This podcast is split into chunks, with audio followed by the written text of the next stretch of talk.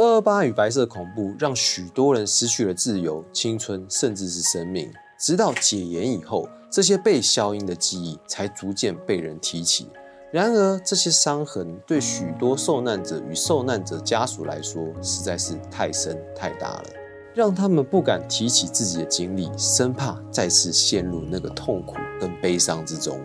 而洪维健导演是这些人当中特别的存在哦，他用镜头记录一个个戒严体制下被晋升的故事。他是白色恐怖时期的受难者。童年是在监狱当中度过的，同时他也是全台湾年纪最小的政治犯。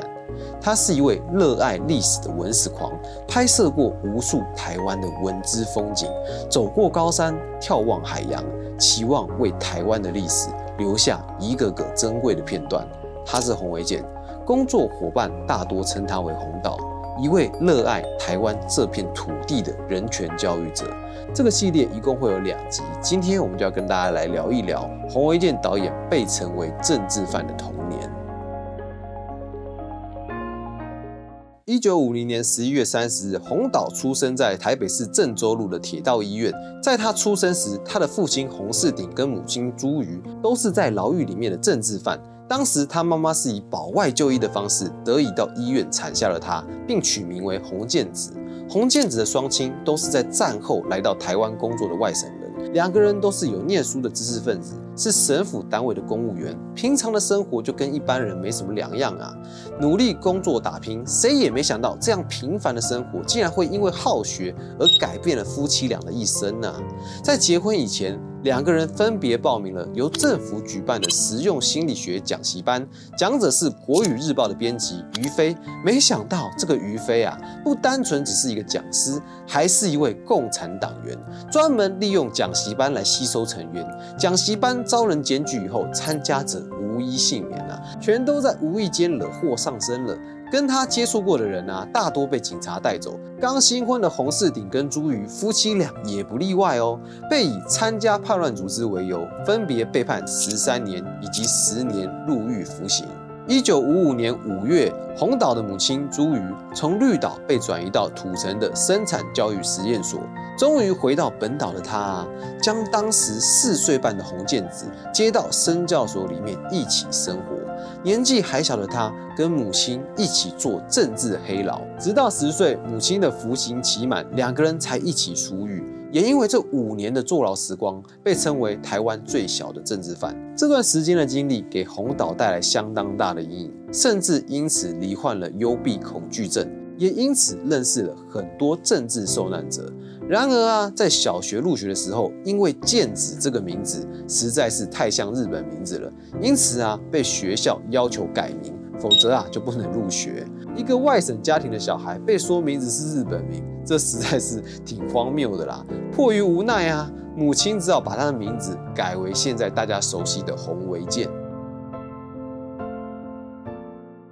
洪维健一直到十三岁那年，才第一次见到他父亲洪世鼎。出狱似乎象征了自由，但社会却又好像一座更大的牢笼。因为叛乱犯家庭的缘故，原本是知识分子的洪世鼎，在出狱以后却一直找不到工作，只好在南昌街开了一间书店。平常除了卖书以外，也租小说、卖零食、香烟。为了协助家里的生意，洪维健只好去读建中初中部的补校。然而啊，这样努力且平凡的生活却依然很难安宁，因为父母都有政治犯的前科，所以警察跟政府的人常常到店里或是家里面光顾啊。干扰他们的生活。虽然他的父亲后来成功当上了学校的老师，但也因为是政治犯的缘故，薪水依旧非常微薄，只能够勉强全家温饱。从小看着家人委屈生存的洪维健，在考上了师大附中以后，为了隐藏洗刷自己叛乱犯后代的身份，甚至加入了国民党，在戒严体制底下被贴上政治犯的标签。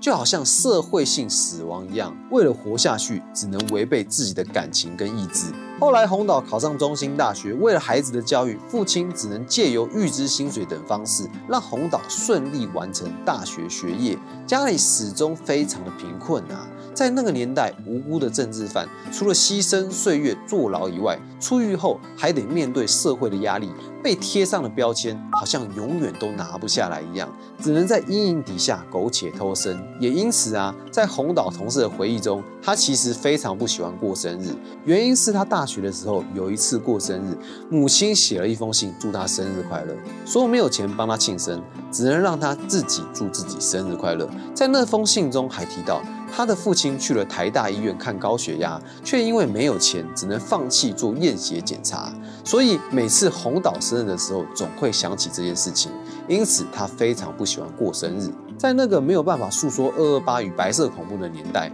每当有人问起，就算心里面有千万个苦，也只能回一句“一言难尽”，就结束这个话题。对于政治受难者与受难者家属而言，最难过的不是在监狱里面的那段日子，而是离开那座小小的监狱以后，这座台湾岛却是一座更大的监狱，看似自由，却阻挡人生之中的所有机会，也对相关的家庭成员及后代带来心灵上的伤害。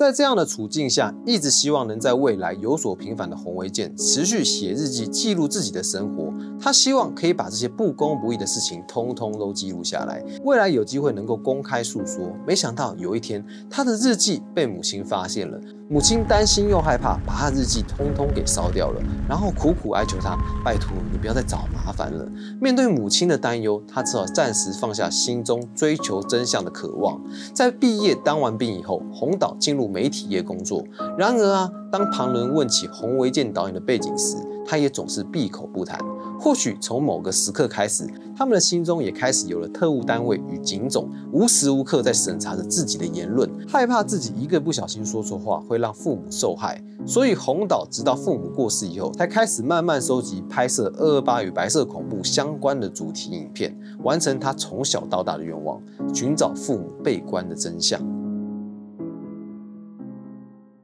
洪岛的成长历程可以说是跟白色恐怖息息相关呐。他在母亲肚子里就已经成为受难者。他懵懂无知的童年，一半是在牢狱之中度过的，一半虽然回归社会，却因为政府的标签、社会的歧视而早早看尽人间冷暖。洪维健导演身为一个政治犯的后代，在成长与工作的过程中，不只要隐藏自己的身份，还要在心里审视自己的言论，甚至要透过一张党证来洗刷污名，证明自己才能在这个国家生存下去。